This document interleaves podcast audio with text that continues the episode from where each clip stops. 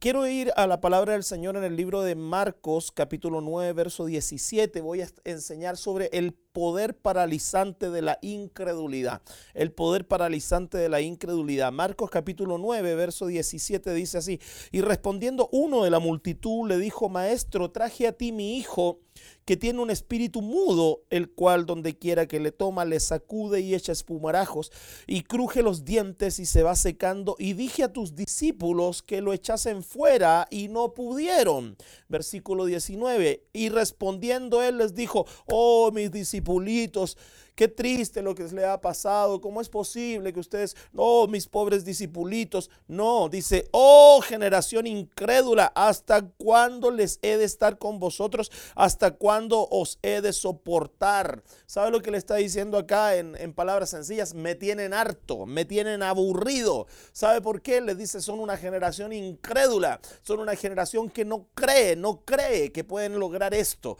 ¿Sabe? Les da una, una reprensión fuertísima para la naturaleza humana creer se hace, se hace eh, muy imposible, porque nuestra naturaleza humana solo puede dudar. Nuestra naturaleza humana está sujeta al tiempo, al espacio y a la materia, y allí fundamenta su incredulidad, en el tiempo, en el espacio y en la materia. La naturaleza humana se deja guiar por lo que ve en sus ojos. Este joven que estaba aquí, dice la Biblia que, que el papá le dijo, de repente echa espumarajos, de repente le pasan hartas cosas, por favor ayúdame, haga algo por él. ¿Y qué vieron ellos? Los discípulos vieron manifestación, y donde ellos vieron la manifestación de este hombre, empezaron a temer y empezaron algo empezó a pasar en sus corazones y ellos empezaron a dudar en su corazón y esa duda fortaleció el ataque del diablo que estaba sobre ese jovencito y no podía ser liberado. Cuando el Señor llega a ellos, el Señor les reprende y les habla de la incredulidad y les habla de la dureza de sus corazones y le dice, ustedes son una generación incrédula, adúltera, me tienen harto, ya no quiero saber nada de ustedes, ya hasta cuándo los voy a tener que soportar. ¿Sabes por qué? Porque para Dios la incredulidad es desagradable. Para el Señor la incredulidad es muy, muy desagradable. La única razón bíblica para que un cristiano fracase se llama incredulidad. No existe otra razón. Nosotros estamos llamados para ser bendición, estamos llamados para ser victoriosos estamos llamados para avanzar, estamos llamados para conquistar. Dios nos ha dado grandísimas promesas, dice la Biblia en el libro de Corintios capítulo 7, segunda de Corintios capítulo 7 dice, por tanto que Dios nos ha dado grandísimas promesas, despojémonos de toda contaminación de carne y de espíritu, perfeccionando la santidad en el poder de Dios, pero allí dice grandísimas promesas. Nuestro Padre Celestial nos ha dado promesas tremendas y poderosas. Nuestro Padre Celestial nunca nos ha a nosotros programado para el fracaso, nunca se ha sido la idea de Dios que nosotros fracasemos, nunca ha sido la idea de Dios que nosotros nos hundamos en el, en el fracaso. No, la idea del Señor es que siempre nosotros seamos victoriosos, seamos bendecidos, seamos bendición para otra gente, seamos prósperos y, Él nos dé a nosotros una, una, vida abundante conforme a su palabra,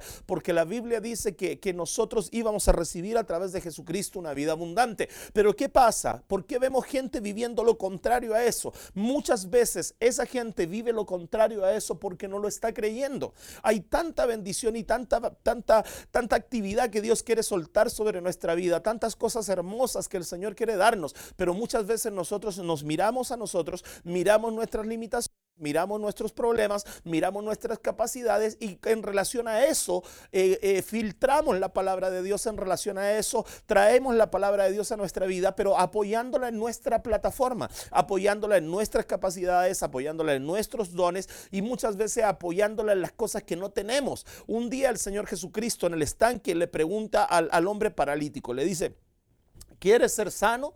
¿Quieres ser sano? ¿Sabe? La pregunta era sencilla. ¿Quieres ser sano. ¿Y sabe lo que le dice el paralítico? No tengo quien me meta en el agua. Esa no era la respuesta a esa pregunta, porque la pregunta no fue, ¿tienes alguien que te ayude a meterte al agua? La pregunta fue clara y específica, ¿quieres ser sano? ¿Con qué le contestó el paralítico? No tengo quien me meta en el agua. Esa no era la respuesta. ¿Qué te está mostrando ese pasaje? Que hay mucha gente que está a las puertas de su bendición, pero pone su mirada en lo que no tiene. Ese hombre, en vez de contestar, sí, quiero ser sano, en vez de decir, sí, yo quiero recibir el milagro, quiero recibir la sanidad, empezó a tomar la palabra y a pasarla por en medio de las cosas que él no tenía para poder ejecutarla. ¿Por qué? Porque la palabra, el, capítulo que te estoy citando, dice la Biblia que de tiempo en tiempo descendía un ángel al estanque y el ángel agitaba las aguas. Y cuando agitaba las aguas, el primero que entrara al agua quedaba sano. Entonces, ¿qué estaba diciendo el, el paralítico? Le da la respuesta al Señor y le dice, yo no tengo quien me meta al agua. Él estaba diciendo, sabes, cuando el agua se mueve, otra gente llega antes que yo, yo no tengo cómo meterme al agua. Esa no fue la pregunta. Mucha gente hoy día no cree que el Señor allí puede hacer un milagro porque empiezan a mirar lo que no tienen, empiezan a decir, no, pero ¿cómo Dios me va a usar si yo no tengo estudios? ¿Cómo Dios me va a usar si yo no tengo dinero? ¿Cómo Dios me va a usar si yo no tengo esto y esto otro? ¿Cómo vamos a poder lograr esto si yo no tengo, yo no tengo, yo no tengo, yo no tengo? Y todos esos argumentos de yo no tengo se empiezan a transformar en incredulidad. Ellos empiezan a mezclar la palabra con incredulidad. Fíjate lo que dice la Biblia en el libro de Hebreos 4, verso 2. Dice, porque también a nosotros se nos ha anunciado la buena nueva como a ellos pero no les aprovechó el oír la palabra por no ir acompañada de fe en los que la oyeron. Mira, no les aprovechó el oír la palabra. ¿Por qué? Porque no acompañaron la palabra con fe, no acompañaron la palabra creyéndola. Tú puedes estar en una iglesia, puedes estar hoy día mirando este programa, puedes conectarte a todos los programas cristianos que tú quieras, puedes conectarte a todas las radios cristianas que tú quieras, puedes ir a la iglesia todas las veces que tú quieras, pero nada te aprovecha si tú lo que estás recibiendo no lo mezclas con fe, no haces una mixtura entre la palabra que oyes y la fe para poder ejecutarla.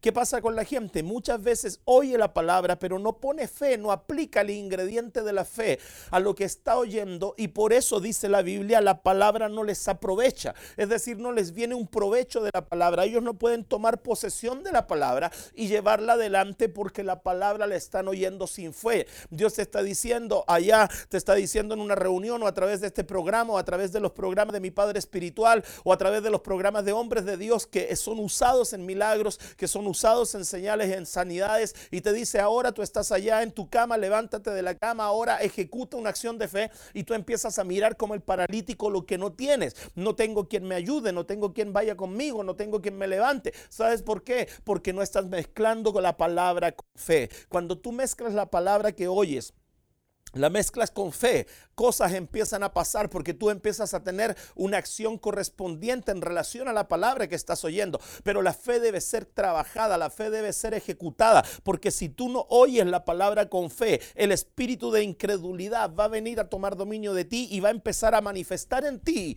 carácter para no creer. Después tú vas a oír y te vas a transformar en un escéptico, te vas a transformar en un incrédulo, te vas a transformar en un hombre que todo lo duda y la naturaleza terrenal va a querer que tú siempre te camines y te manejes a través de los sentidos naturales y no a través de la fe.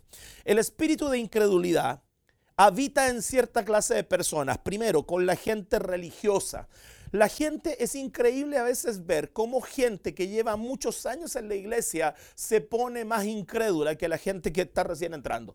Nosotros acá tenemos mucha gente por la gracia de Dios en el ministerio y de repente uno se encuentra con gente que llevan 15 años, 20 años, 30 años en la iglesia y ellos dudan aún de muchas cosas, pero te encuentras con una persona nuevita que lleva un año en el ministerio, que lleva un año caminando con el Señor y cree todo cree todo. Tú le dices, mira, Jesús resucitó al cuarto día. Amén, te dice, gloria a Dios. Sí, así es. Porque ellos lo creen. En su corazón ellos no tienen espacio para dudar. Pero la religiosidad empieza a tomar el dominio de las personas y muchas veces empezamos a tener una mente religiosa y esa mente religiosa nos hace a nosotros dudar. Yo he, ministrado por la gracia del Señor mucha gente a veces en altar, ya sea en nuestra iglesia o en otras iglesias, y la gente dice que recibe, sí, sí, amén, amén, amén, y se van igual. ¿Por qué? Porque lo, no lo creen desde el corazón, no creen en su sanidad, no creen en el milagro, no creen en lo que Dios puede hacer. Hay gente que ve milagros y aún los duda, no los cree. ¿Por qué? Porque tienen una mente religiosa,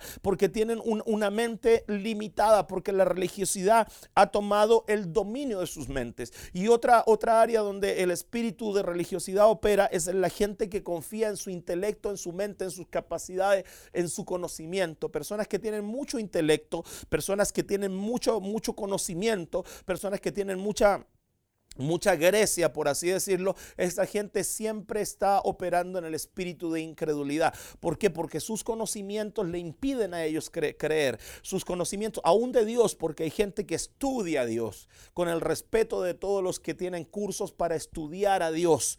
Dios no puede ser estudiado por el hombre, porque todo lo que el hombre estudia está bajo la autoridad del hombre. Cuando tú estudias algo, cuando tú analizas algo, tú estás sobre eso, es decir, eso que tú estás estudiando está bajo tu autoridad, está bajo tu, bajo tu soberanía, porque tú lo estás estudiando y tú determinas y dices, esto es de esta forma, esto es de esta otra forma, y estos son los límites que esta, esta materia puede tener, porque tú estás diciendo y tú estás estudiando esa, esa, esa, ese, esa, esa materia o esa situación. Pero escucha, Dios no puede ser definido ni estudiado por los hombres, porque Dios es nuestro creador, Dios es nuestro creador creador. La creación no puede definir ni estudiar al creador. Al creador no se le define con mentalidad de hombre. Al creador no se le estudia con la visión de hombre. Al creador se le conoce y conocer es diferente a saber. Hay gente que quiere saber de Dios pero no quiere conocer a Dios.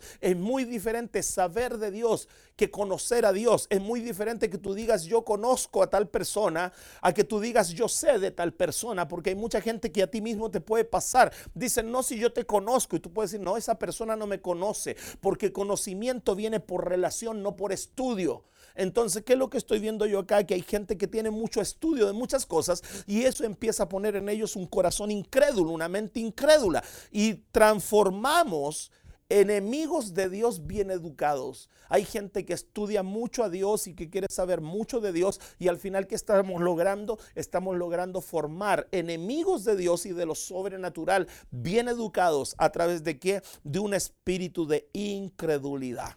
¿Ok? ¿Ya usted me está siguiendo hasta ahí? Ahora, ¿Cuáles son las señales de una persona incrédula? Esto es bien importante porque una persona incrédula eh, se manifiesta a través de señales. Las señales manifiestan quienes somos en esencia. Cuando nosotros tenemos reacciones, estas reacciones están manifestando quienes nosotros somos en esencia. Cuando uno ve una persona incrédula, y una vez estuve ministrando en un, en un, en un lugar, en una iglesia, hace muchos años atrás, y, y oré por la esposa del encargado de obra. Eh, era, eh, él no era pastor, era, era, encargado de obra. Y yo oré por su esposa que estaba con muchos dolores a la columna, estaba con muchos dolores en el cuerpo, muchas semanas que estaba así. Ella a duras penas nos atendió, nos sirvió, pero, pero estaba muy mal, ella no se sentía bien. Y cuando terminamos ahí de, de, cenar, eh, yo le, le, dije, ¿quiere usted que yo ore por usted? Yo te digo, por lo menos esto fue unos 15 años atrás.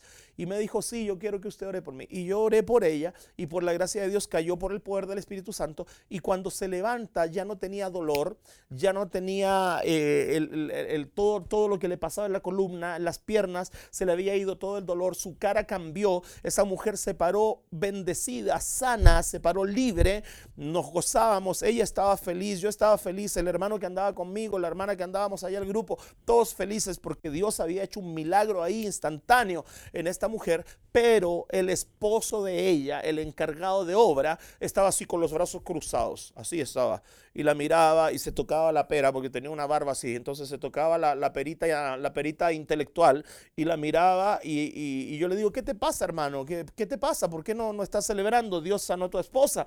Y me queda mirando y me dice, no, me dijo, e, ella mañana va a estar igual enferma de nuevo porque eso es su gestión.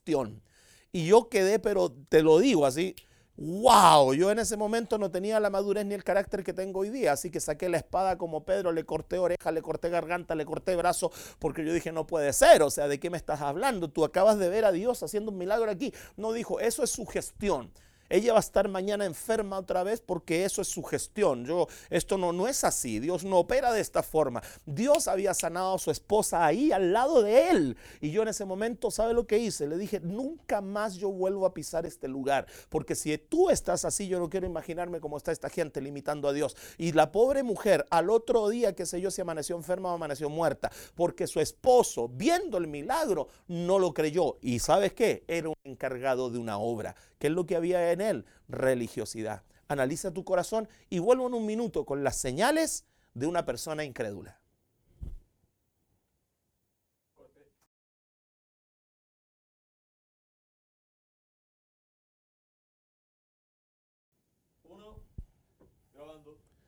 Muchas gracias por permanecer aún con nosotros acá en nuestro programa Lo Vivo Crece. Hoy día con un episodio que estoy hablando sobre el espíritu de incredulidad. Se estaba contando recién cómo el espíritu de incredulidad puede gobernar aún a personas dentro de la iglesia. Contaba el testimonio de un encargado de obra de X iglesia hace muchos años, cómo Dios sanó a su esposa delante de sus ojos y el hombre juzgaba ese milagro diciendo que era su gestión y que al otro día su esposa iba a estar enferma otra vez. Yo no quiero saber lo que pasó con esa pobre mujer al otro día pero ¿cómo es posible que hombres que estamos llamados a levantar la fe a la gente por causa de nuestros conocimientos humanos y qué sé yo, le bajemos la fe a la gente? ¿Sabes lo que es eso? Eso es el espíritu de incredulidad. Quiero enseñarte para ir en, la enseñanza cuáles son las señales de una persona incrédula. Y voy a ocupar a, eh, el discípulo de Jesucristo, Tomás. ¿Ok? Vamos a ver cómo Tomás muestra señales de una persona incrédula y estas señales pueden estar quizás en alguna persona, en algún familiar, en ti que me estás mirando allá y tú puedes decir, ¿sabe pastor? Esa persona que usted está hablando ahí soy yo. Mira lo que dice Juan capítulo 11, versículo 15. Dice, y, y por el bien de ustedes me alegro de no haber estado allí porque ahora ustedes van a creer de verdad. Vamos a verlo, le dice Jesús a sus discípulos, hablando de la muerte de Lázaro. Vamos a verlo, versículo 16. Tomás, el que apodaban el gemelo, les dijo a los otros discípulos, vamos nosotros también y moriremos con Jesús. ¿Sabe lo que estaba diciendo él ahí? Él se estaba burlando irónicamente. Una persona incrédula se burla irónicamente.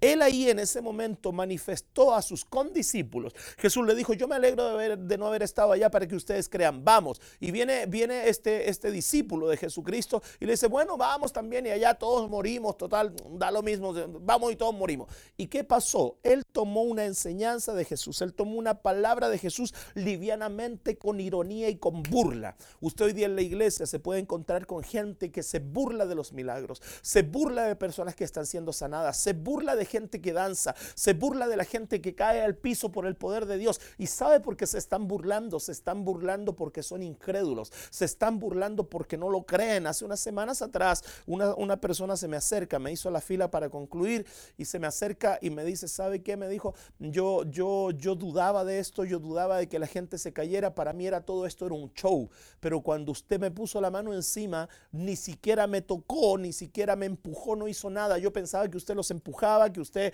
les hacía algo. Usted no me empujó, usted nada. Yo sentí que algo, un soplo me cayó encima y yo me fui al piso desvanecida. Ahora yo creo. ¿Sabes qué? Antes se burlaba hasta que vino la presencia y el poder de Dios sobre ella y ella recibió lo que ella misma se burlaba. Quizás hoy día te estás burlando de algo que Dios que está haciendo, te estás burlando a lo mejor de algún familiar que acaba de conocer a Jesucristo, te estás burlando de las manifestaciones del Espíritu Santo, te estás burlando de algo. ¿Sabe lo que dice la Biblia en el libro de, Salmos capítulo 2? Dice, el Señor se reirá de ellos. Yo te aconsejo, no, no te burles por incredulidad. Dios no le gustan los burladores, Dios no le gustan los irónicos. Acá, ¿qué vemos nosotros? Vemos a un discípulo de Jesús burlándose y haciendo ironía de lo que Jesús había dicho. En el libro de Juan, el capítulo 14, el verso 15 dice así. Le dijo Tomás, Señor, no sabemos a dónde vas. ¿Cómo podemos pues saber el camino? ¿Sabe lo que le dice Tomás? Señor, no sabemos dónde vas. ¿Cómo pues podemos conocer el camino? Fíjate, el hombre incrédulo no discierne el movimiento del Señor. El hombre incrédulo no discierne el movimiento, no sabe el movimiento del Señor. Aquí tú, te encuentras con un Tomás que caminó tres años y medio con Jesucristo y en un momento él viene y le dice, a ver, a ver, yo no tengo idea para dónde tú vas, yo no sé cuál es el camino, así que yo no, no sé dónde tú vas. ¿Sabes por qué? Porque el incrédulo no discierne el movimiento. El incrédulo no discierne lo que Dios está haciendo. El incrédulo no logra percibir, no se da cuenta, no sabe lo que Dios está haciendo porque en su mente está bloqueado para poder percibir lo que Dios está haciendo. Cuando Jesús se está moviendo, uno debe percibir, uno percibe su movimiento, uno percibe lo que el Señor quiere hacer. De repente vamos a dar una palabra y Dios allí en, eh, donde yo me siento en la fila, ahí eh, delante del altar, Dios me cambia la palabra, Dios me habla otra cosa. Yo le creo y yo percibo lo que Dios quiere hacer. A veces estamos allá ministrando y se interrumpe la palabra porque Dios quiere derramarse, Dios quiere que ser adorado y, y a adorarlo porque discernimos lo que Él quiere hacer. Cuando hay un corazón lleno de incredulidad, nunca discierne nada. El Señor quiere moverse, no se dan cuenta. El Señor quiere sanar, no, no les importa. El Señor quiere tocar, no saben lo que va a pasar. ¿Por qué? Porque tienen un corazón incrédulo y tienen un corazón que no está discerniendo lo que Dios quiere hacer. Quizás eso pasa en tu corazón. Tú no te has dado cuenta todas las veces que el Señor ha querido tocarte, todas las veces que el Señor ha querido ministrarte. todas las veces que el Señor ha querido bendecirte. ¿Por qué? Porque primero quizás eres un burlador y segundo quizás no estás discerniendo el movimiento de Dios sobre tu vida o sobre la atmósfera o sobre lo que Dios quiere hacer. ¿Me está siguiendo usted ya? Tercera señal, Juan capítulo 20, versículo 19. Eh, Juan capítulo 20, versículo 19, dice así, dice así. Cuando llegó la noche de aquel mismo día, el primero de la semana, estando las puertas cerradas en el lugar donde los discípulos estaban reunidos, por miedo de los judíos, vino Jesús y puesto en medio les dijo, pasa vosotros. Y cuando les hubo dicho esto, les mostró las manos y el costado, y los discípulos se regocijaron viendo al Señor. Entonces Jesús les dijo otra vez, pasa vosotros como me envió el Padre, así también yo los envío.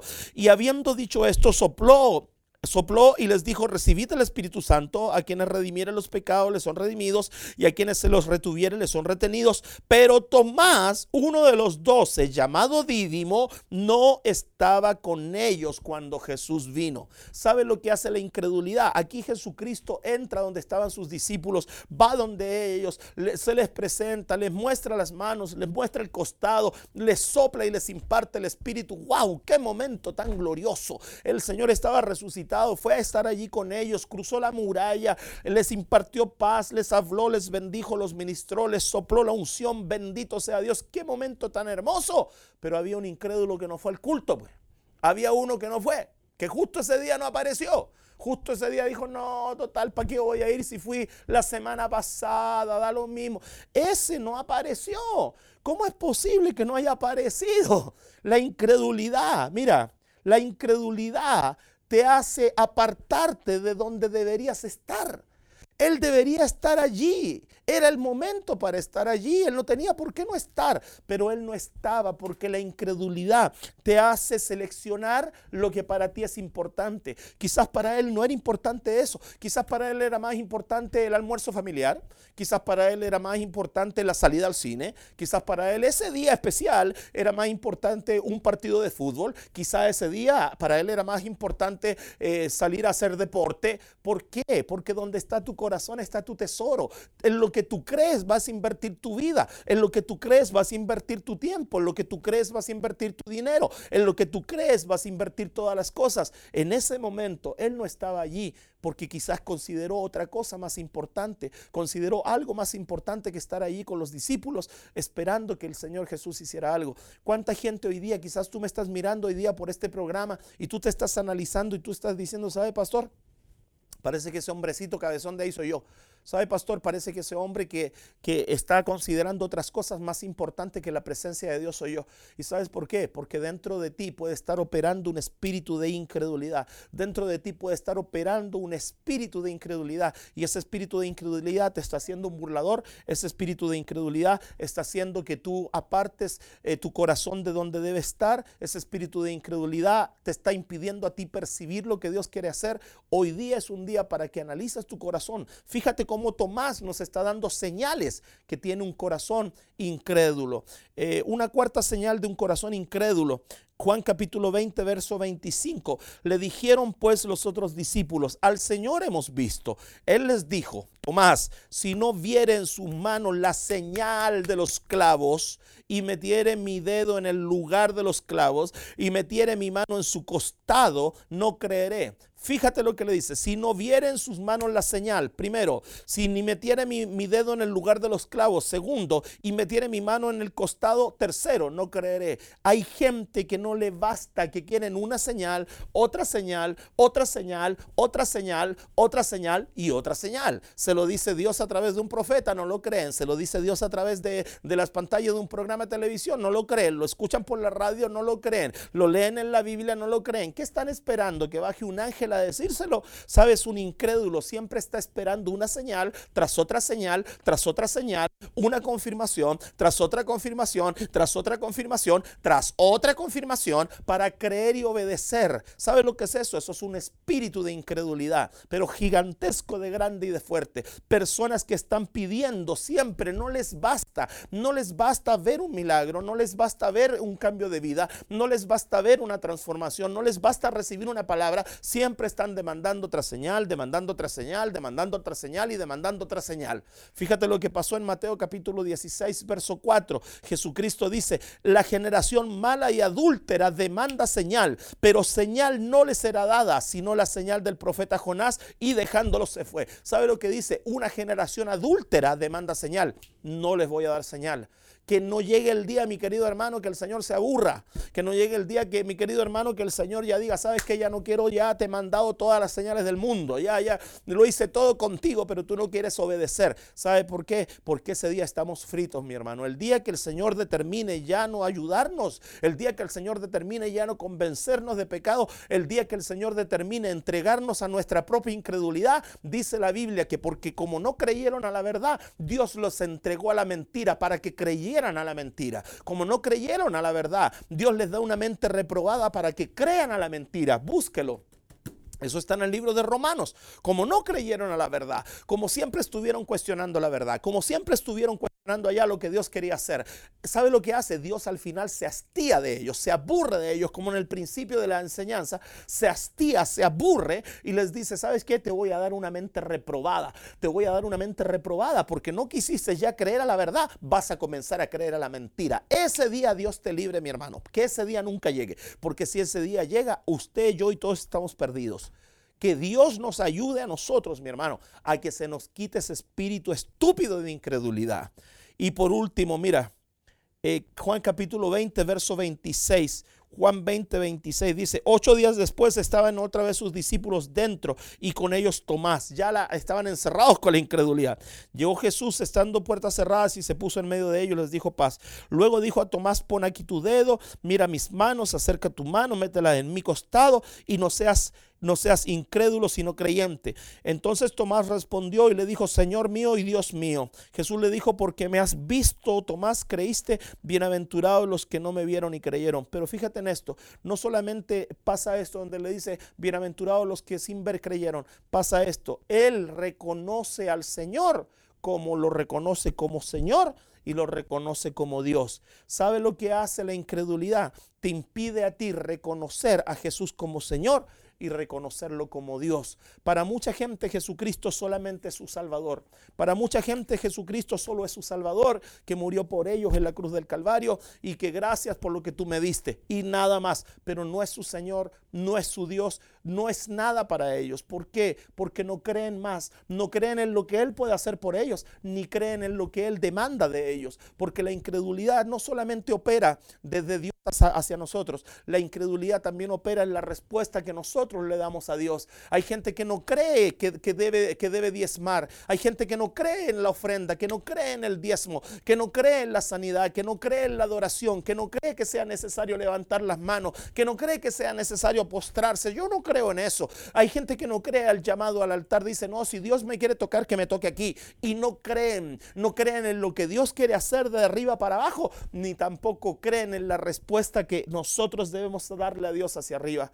Quizás ese es tu caso hoy día.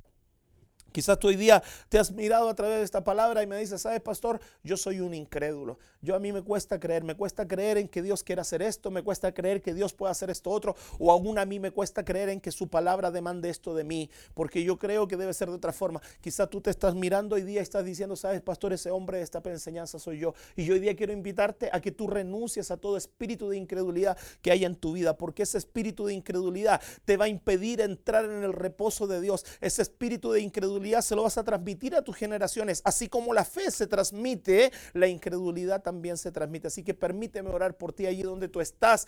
Cree que a través de esta sencilla oración tú puedes ser libre. Padre, en el nombre de Jesús, yo declaro que todo espíritu de incredulidad que hoy día está atando la mente de mis hermanos, que está atando su corazón, que está atando su acción, que está atando su responder a tu presencia, que está atando lo que tú quieres hacer sobre ellos, hoy día mismo en el nombre de Jesús y por el poder de la palabra, todo espíritu de incredulidad es atado y encadenado y yo declaro que sale de su vida ahora, yo declaro que sale de su mente, que suelta su mente en el nombre de Jesús y yo declaro, mi Dios, que el espíritu de fe comienza a operar dentro de su corazón, que el espíritu de fe comienza, Señor, a manifestarse dentro de su corazón y que la presencia tuya, mi Dios, viene sobre él ahora mismo donde quiera que esté. Allí tú lo tocas y lo bendices. Lo declaro hecho para tu gloria, mi Dios, en el nombre de Jesús. Amén y amén. Que Dios te bendiga y no seas nunca más un incrédulo. Bendiciones.